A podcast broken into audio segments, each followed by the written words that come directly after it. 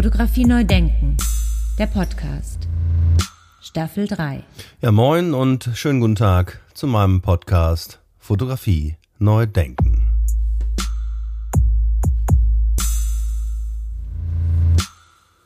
Heute spreche ich mit einer Künstlerin, die 1981 in Düsseldorf geboren wurde. Sie studierte in Pittsburgh an der Carnegie Mellon Universität. Sie studierte in Moskau am Surikow Institut und schließlich an der Universität der Künste in Berlin. Liebe Pola, herzliche Grüße nach Berlin. Hallo Andy, liebe Grüße nach Essen. Ja, meine erste Frage, Pola. Ähm, wie bist du denn zur Fotografie gekommen? Also ich habe, bevor ich äh, Kunst studiert habe, hatte ich Schauspiel angefangen zu studieren und da aber relativ schnell eigentlich äh, festgestellt, dass das, was mich daran interessiert, nicht das ist, dass ich selber auf der Bühne stehe oder vor der Kamera, sondern dass tatsächlich eher ähm, ich so einen Blick auf Darstellung, auf Figuren, Figurenentwicklung ist.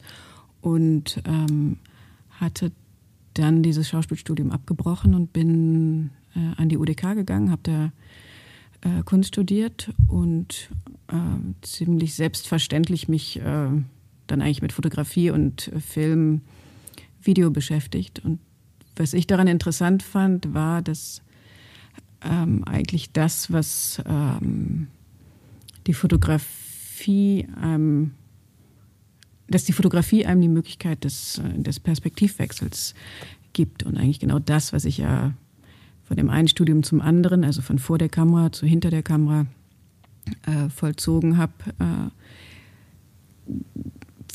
ja, für mich ein wichtiger, äh, wichtiges Moment äh, des Arbeitens mit der Kamera ist. Und dann hatte ich tatsächlich auch anfangs noch mit mir selber vor der Kamera gearbeitet, bis ich, sagen wir mal, sicher genug war, mich mit anderen Menschen zu beschäftigen, beziehungsweise äh, das Gefühl hatte, ich kann das verantworten, jemand anders vor die Kamera zu stellen. Gab es da irgendwie eine Initialzündung oder warum ist es dann ausgerechnet die Fotografie geworden?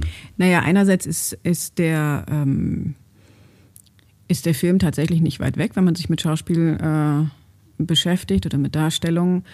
Und für mich gibt es da jetzt auch gar nicht so eine ganz klare Trennung äh, zwischen Fotografie und Film, sondern sagen wir das Arbeiten mit der Kamera im weitesten Sinne äh, hatte für mich da eine gewisse Selbstverständlichkeit, die mit Sicherheit auch daher kommt, dass ich mit Fotografie groß geworden bin. Ne? Dass ich eigentlich so, wenn man will, dritte Generation bin, die fotografisch arbeitet insofern war das für mich eigentlich immer ein völlig selbstverständliches Medium, mir ein Bild der Welt zu machen. Ja, sehr spannend. Erzähl mal ein bisschen, dritte Generation Fotografie. Ähm, mein Großvater ähm, war Fotograf, er, Garnisonsfotograf äh, der Roten Armee, war Industriefotograf von ja, großen Anlagen, Traktoren, Werken in der DDR und hatte zusammen mit meiner Großmutter ein eins der ganz wenigen Farbfotolabore in der äh, DDR. Neben Aquawolfen hatten die eins in, hier in Brandenburg, in Plaue. Und ähm, dann sind die Ende der 50er Jahre in die BRD übergesiedelt. Dann die nächste Generation ist mein Vater, Klaus Mettich, meine Mutter, Katharina Sieverding, die auch beide äh, fotografisch arbeiten. Und insofern bin ich dann die dritte Generation zusammen mit meinen Brüdern, die sich mehr oder weniger auch damit beschäftigen. Ja, du hast gerade so schön berichtet, dass du mit Fotografie aufgewachsen bist. Und es gibt ja diese Diskussion auch, und das ist jetzt meine Frage, wie, wie, wie gehst du damit um? Was, wie hast du das erlebt? Dass viele sagen, dass diese, dieses analoge Fotografieren halt im Gegensatz zur digitalen Fotografie viel entschleunigter ist und viel viel langsamer und der Prozess ist viel langsamer. Also sagen wir mal so, das ist mit Sicherheit nicht das Einzige. Diese ganze äh, Debatte digital-analog ist natürlich wesentlich komplexer, aber für mich, äh, spielt das nicht mehr so eine Rolle wie noch während des Studiums, wo ich dann irgendwann überlegt habe, fange jetzt an, digital zu fotografieren oder nicht. Äh, war die Qualität auch irgendwie noch nicht interessant genug für mich oder ausreichend genug. Ähm, äh, was jetzt ja natürlich was völlig anderes ist bei dem, was, äh, was digitale Fotografie da an Möglichkeiten bereithält. Ähm, aber ich glaube schon, natürlich ließe sich das, ähm, lässt sich auch diese Entschleunigung oder diese Prozesshafte lässt sich auch im Digitalen, ins Digitale übertragen. Allerdings äh, mit einer ganz anderen, ich glaube, das muss man ganz anders konzeptuell dann angehen oder sich tatsächlich so vornehmen, weil selbst wenn man es ausschaltet, ähm, ist man ja doch permanent auch mit seinem, also wenn man dieses kann man ja bei den digitalen Kameras, dass es sich nicht, dass nicht permanent das Bild dann hinten auf dem Display erscheint.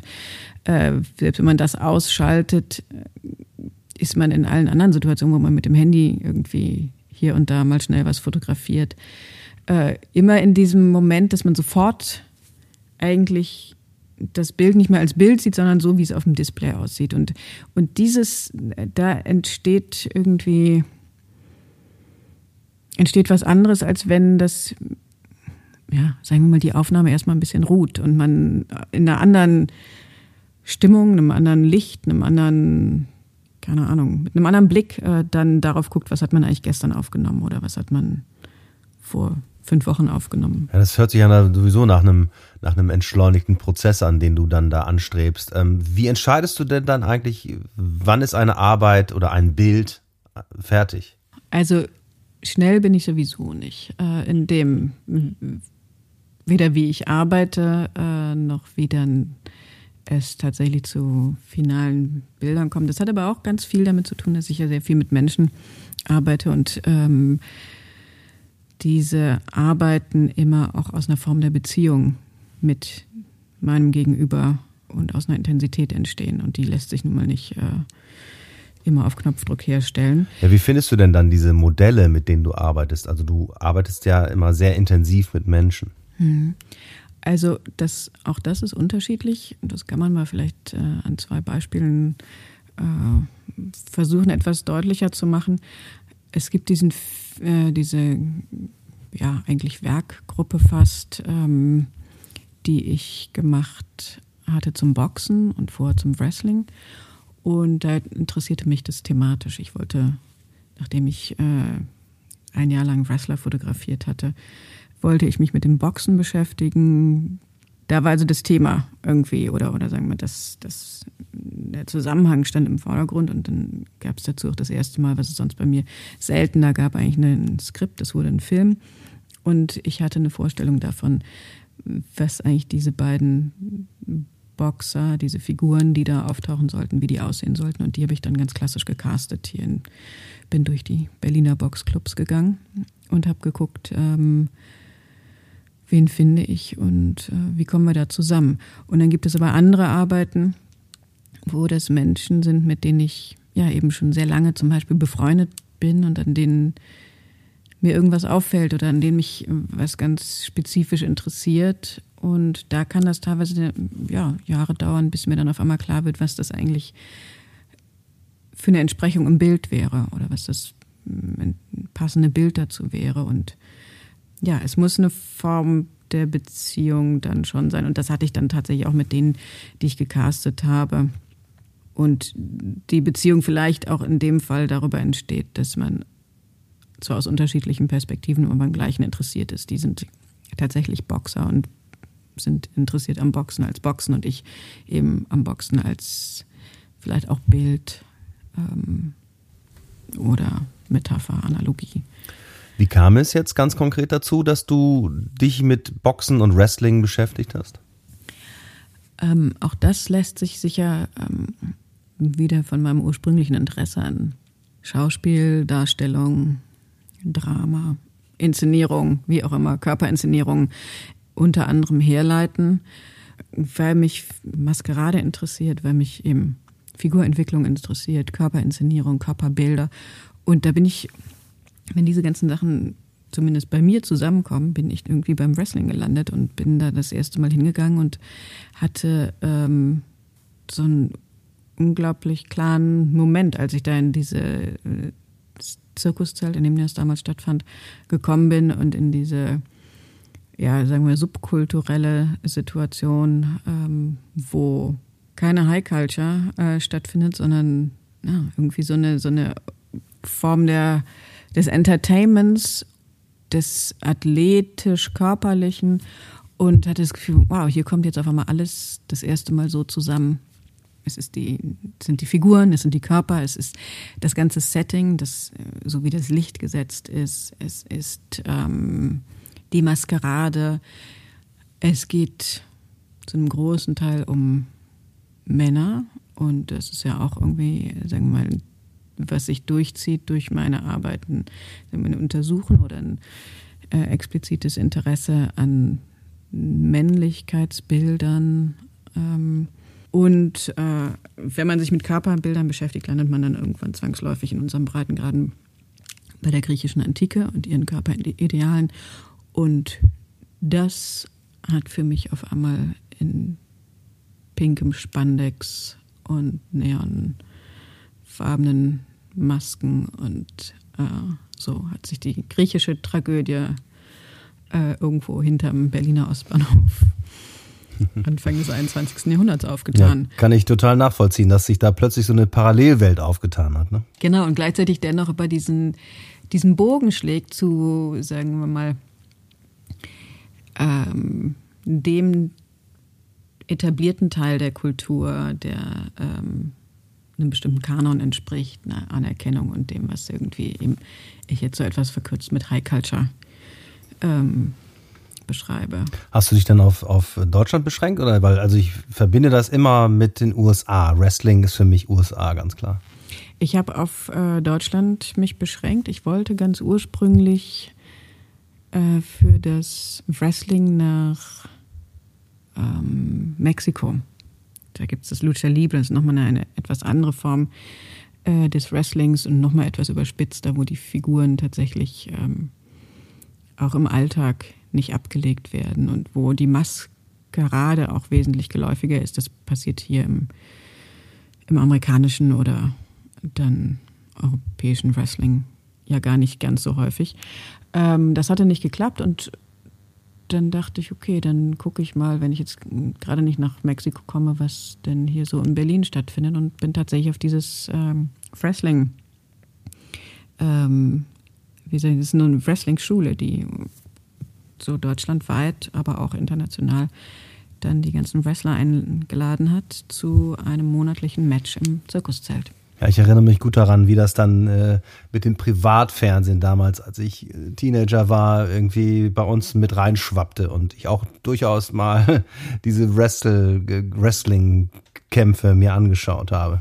Naja, und es gab, also ich meine, es ja auch bis in die Musik äh, hat das dann Einzug gehalten, die ganze äh, Kostümierung und äh, so eine Figur wie Gorgeous George, äh, der einer der ersten, also dann ähm, Wrestler war, der eigentlich das, die, die Macht des Fernsehens und äh, der Übertragung, glaube ich, sehr äh, explizit genutzt hatte in seinem ganzen Wrestling-Auftritten und die, der eigentlich fast wie so ein Liberace irgendwie da aufgetaucht ist. Und ich glaube, Liberace hat sich tatsächlich auch an Gorgeous George ähm, orientiert, also an diesen wahnsinnigen Roben und diesen fast royalen Auftritten und blondierten und gelockten ähm, Haaren. Und diese, sagen wir mal, Aneignung, die man sonst kennt, vielleicht noch aus der zum Beispiel Ballroom-Szene,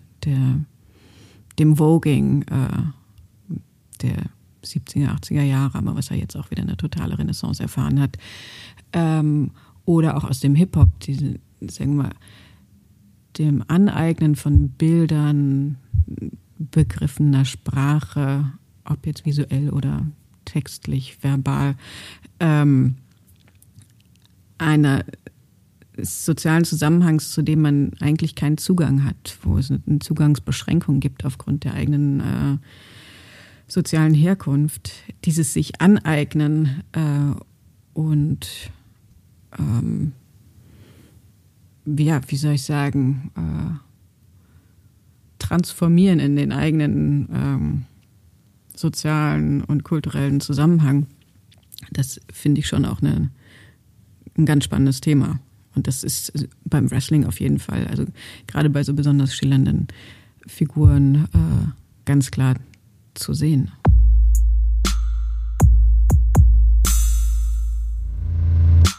Du hast jetzt gerade auch schon so ein paar schöne Stichworte genannt, ähm, und zwar die Fotografie als Sprache. Da sind wir ja mitten wieder im Thema. Das Smartphone 2008, 2010 hat da unheimlich viel äh, hervorgebracht und hat quasi dazu geführt, dass, dass wir das äh, Fotografieren viel, viel mehr machen und es vor allen Dingen auch als Sprache verstehen und uns dadurch Nachrichten schicken. Wie hast du das denn erlebt, erlebt und wie, wie nutzt du das für dich? Ich glaube, Smartphones, äh, das ist müßig darüber zu diskutieren, ob oder ob nicht, ähm, die noch äh, wegzudenken sind, sind sie ja auch gar nicht. Was äh, aber interessanter ist, ist ähm, der Umgang damit und der findet auf unterschiedlichen Ebenen statt. Und bevor ich jetzt zu weit aushole, natürlich in dem, was es an, äh, sagen wir, permanenter Verfügbarkeit, damit auch permanenter ähm, eigentlich Kont Kontrolle und Offenlegung und mit sich tragen seiner ganzen auch ähm, privaten und äh, Daten äh, hat, ist, sagen wir, für unser Gespräch wahrscheinlich der Umgang mit Bildern, wozu das ja auch hauptsächlich oder zu einem großen Teil benutzt wird, nämlich als äh, Kamera, die man immer dabei hat, mit der man halt auch telefonieren kann, äh, benutzt wird. Äh, der Umgang mit Bildern ist, glaube ich, der, der daran interessant ist, insofern, dass man quasi Teil eines, äh, sagen wir, Events, eines Ereignisses ist, ein Bild davon macht und dieses auch gleich in die Welt schickt und das alles in ein, nicht nur in einer Person stattfindet, sondern auch meistens in einem Moment und die sagen wir mal, Reflexion dessen, äh, was man eigentlich über diese Bilder kommuniziert, äh, so schnell stattfinden muss, dass es zumindest schwer zu glauben ist, dass das jeder in dieser Schnelligkeit und mit der doch vielleicht noch gar nicht äh, ausreichenden Ausbildung, die wir alle im Umgang mit Bildern genießen, ähm, dass man das in dieser, diesem Instant-Moment kann. Fotografie neu denken, der Podcast. Ja, wir stecken ja da in einer totalen Beschleunigung. Das heißt, ich kann ein Bild machen, den Daumen da drauf halten, während ich das Bild mache und dann, wenn ich loslasse, wird es schon versendet und man sieht mich, wie ich vor dem Eiffelturm stehe und ein Selfie mache.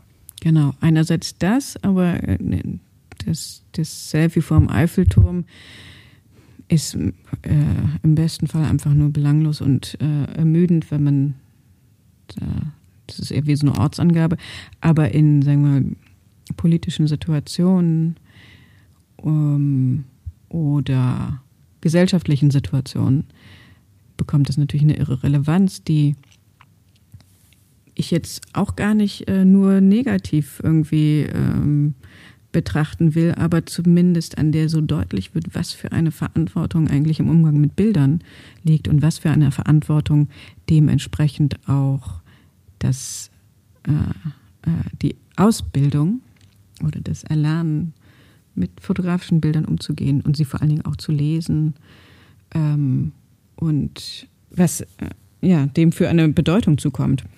Und das war ja zumindest mal, ich meine, da sind auch äh, Bilder verbreitet worden mit falschen Unterschriften oder äh, aus Propagandazwecken, das ist ja völlig klar. Aber es gab eine andere Form der Reflexion und Zeit und Einordnung, als das ähm, jetzt so der Fall ist. Und ich meine, der Glaube an Bilder ist ja sowieso relativ auch erschüttert. Einerseits überhaupt nicht und gleichzeitig aber an, was sieht man da eigentlich? Stimmt das oder nicht? diese ganzen Fragen ähm, sind, glaube ich, schon welche, die wesentlich äh, präsenter auch äh, in allen Institutionen der Ausbildung sein könnten.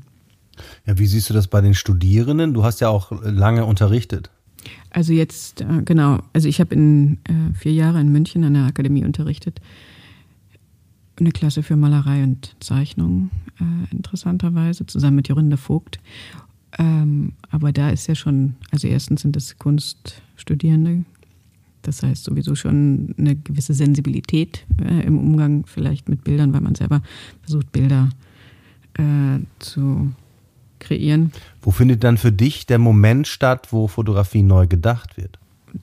Ja, das Ganze, sich darüber klar zu werden, dass Fotografie ja überhaupt eigentlich gar keinen Fotografen, Fotografin mehr braucht, um irgendwie permanent in unserem Alltag stattzufinden, weil sie über Kameras, äh, über Überwachungskameras oder über Maschinenkameras, die bestimmte Vorgänge ähm, kontrollieren, auch stattfindet und was das eigentlich, was sind das eigentlich für Bilder, wenn eigentlich keine Person mehr da direkt dahinter steht.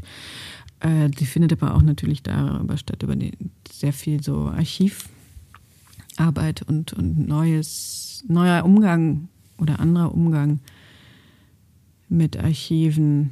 An diesen Punkten glaube ich, was man ja auch merkt in den äh, Debatten der letzten Jahre, die ja ganz stark auch immer über eigentlich Bilder beeinflusst sind oder von Bildern, die auf einmal äh, so nicht mehr funktionieren oder stehen gelassen werden können.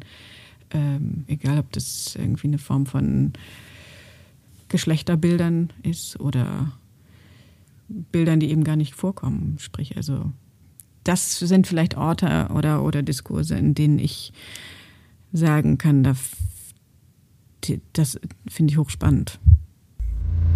Fotografie neu denken, der Podcast. Jetzt gehörst du auch noch, äh, und das finde ich passt auch sehr schön in dieses Thema Fotografie neu denken. Du gehörst zu einer Gruppe von ähm, Leuten, von Fotografen, von Künstlern und Galeristen und äh, Ausstellungsmachern, die das Düsseldorf Foto Plus gegründet haben. Was hat es damit auf sich? Genau, wir haben 2020 die erste Ausgabe von Düsseldorf Foto Plus äh, ins Leben gerufen, äh, mit dem Versuch unterschiedlicher Prozesse und ähm, Projekte, die es vorher schon gab, das Foto Weekend, dann eben Düsseldorf Foto und sowieso dieses, diese ganz starke Verbindung Düsseldorfs mit der Fotografie ähm, zusammenzubringen, weil wir eigentlich von dem klassischen fotografischen Bild, was aber auch so stark noch mit Düsseldorf assoziiert wird, wegkommen wollten und tatsächlich eher zu eben einem Verständnis fotografischer Bilder oder Strategien äh, in, hinkommen wollten. Und dann kam die Pandemie. Genau, ist dann genau in die Pandemie gefallen und ist deswegen vielleicht ein bisschen untergegangen. Es gab aber dennoch einen Abend, an dem fast 60 Ausstellungen geöffnet haben. Und äh, das ganze Programm mit Panels und Vorträgen und Gesprächen und so hat leider nicht stattgefunden. Nichtsdestotrotz steht die zweite Edition jetzt an und ähm, bekommt dann äh, auch diesen Untertitel, den wir schon bei der ersten angedacht hatten, aber da noch quasi das Pilotprojekt war und, und äh, sich auch erstmal irgendwie ausformulieren musste, wie, was es da eigentlich für Formen geben kann, ähm, äh, wird diese zweite Ausgabe dann einen Untertitel bekommen, nämlich Düsseldorf Foto Plus und wird eine Biennale für Visual and Sonic Media sein. Äh, und am 13. Mai 2022 eröffnen. Du kuratierst wieder eine Ausstellung? Genau, und ich kuratiere da sowohl eine Ausstellung im öffentlichen Raum auf Billboards, äh, plane ein Programm im Kino, also ein Kunstfilmprogramm und eine Ausstellung im ganz klassischen Ausstellungsraum. Äh, als, sagen wir mal so, Markierung äh, der zentralen Ausstellung, ähm, die dann hoffentlich in den kommenden Jahren, 24, 26, wenn auch eine Form der Förderstruktur sich anders etabliert hat, ähm, noch komplexer und, und äh, größer greift. Jetzt nochmal nachgefragt, der Düsseldorf Foto, also das Plus habt ihr da, da angefügt. Ähm, das Düsseldorf Foto gab es aber auch vorher schon, oder? Genau. Genau, es gab ganz viele äh, Projekte und Initiativen und Versuche immer wieder in Düsseldorf sowas wie eben die Fotografie in Form eines Festivals, in Form eines äh, Wochenendes oder also einer konzertierten Aktion zu, zusammenzubringen. Eine davon war Düsseldorf Foto, die, glaube ich, 2018 stattgefunden hatte, parallel zum Foto Weekend. Also es gab so unterschiedliche ähm, Initiativen, die, glaube ich, gar nicht äh, gewollt, aber irgendwie nicht ganz ähm, zusammengefunden hatten. Und das ist das, was wir jetzt hier, glaube ich, versuchen. Das ist schwer in Worte zu fassen, finde ich. Ähm, das hatten wir in, in, in Regensburg auch. Also diese Frage danach, wie nennen wir das Ganze denn? Weil es gibt ja so viele unterschiedliche Begriffe, die immer nur so Teilaspekte beleuchten. Ich finde das auch schwer. Ähm, ich finde auch Kunstfotografie furchtbar und Foto, Foto finde ich furchtbar. Und das einzige Problem ist, dass äh, die Fotografie so komplex ist und ähm, über viele Jahre, äh, Jahrzehnte dagegen anarbeiten musste, innerhalb eines klassischen Künstler, Kunstkanons äh, anerkannt zu werden. Das, ähm, ich glaube, daher rührt das und weniger jetzt. Also ich meine, im Endeffekt ist es ein, ein Medium, so wie, oder ein, ein Tool, ein, eine Technik, ein Werkzeug und eine Art zu denken, die, um die es da geht. Ja, sehr schön. Eine Art zu denken und nicht nur eine Abbildung. Ja, es ist eine Art, äh, also Fotografie ist eine Art zu denken und es ist eine Art, äh, auch das Sehen, äh, wie soll ich sagen, weiter weit gefasster zu verstehen als äh, über, ja, dass man über einen reinen Sehnerv spricht oder sowas. Ähm, ich glaube, dass es sehr stark unsere, also wenn man auch die Unterscheidung vielleicht zwischen äh, Sehen und dem Blick macht, also dass es diese ganze ähm, Sensibilisierung dafür, wo ist da eigentlich der Unterschied zwischen dem Blick und, und äh, dem reinen Sehen, ähm, dass diese Sensibilisierung sehr stark äh, auch mit Aufkommen der Fotografie und dem Umgang mit Fotografie zu tun hat. Und insofern, genau, ist es, ist das eine Form zu denken, aber eben auch äh, eine Erweiterung des Sehens. Fotografie neu denken, der Podcast. Liebe Pola, vielen Dank für das Gespräch. Hat mich sehr gefreut und ich hoffe auf bald. Lieber Andi, vielen Dank. Es hat mich auch gefreut und ich bin mir sicher, dass das Gespräch weitergeht. Vielleicht spätestens im Rahmen von Düsseldorf Foto Plus.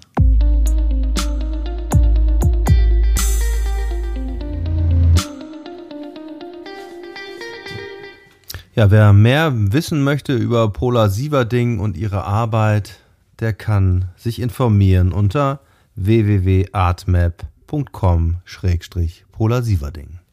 Bei Instagram ist Polarsieverding natürlich auch. Einfach bei Instagram nach Polarsieverding suchen.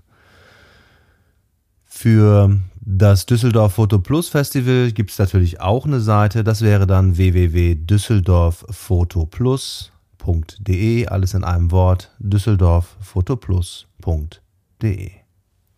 All diese Informationen habe ich natürlich selbstverständlich für euch und für Sie in den sogenannten Show Notes zum Anklicken, wie gewohnt, zusammengefasst. Herzlichen Dank fürs Zuhören und bis zum nächsten Mal, wenn es wieder heißt Fotografie neu denken, der Podcast. Dankeschön. Ciao, ciao. Eine Produktion von Studio Andy Scholz 2021.